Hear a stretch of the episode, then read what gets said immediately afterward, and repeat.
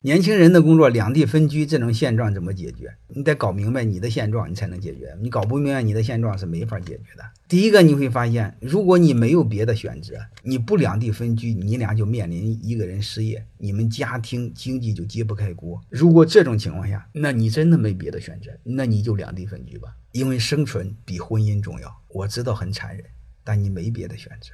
那你说我们两个在异地工作是可以的，最起码一个工作不要，我可以找到更好的工作。那你就直接选择在一个地儿工作，没必要在两地工作。那如果你还有更大的选择，很简单，你不但在异地工作，你可以选择人生最有意义的工作，你的生命你做主。所以这个事儿怎么解决和你的现状有关。你比如你有一个人是高薪，那另外一个人那压力就小多了。那大不了这两年不工作，我也不要两地分居。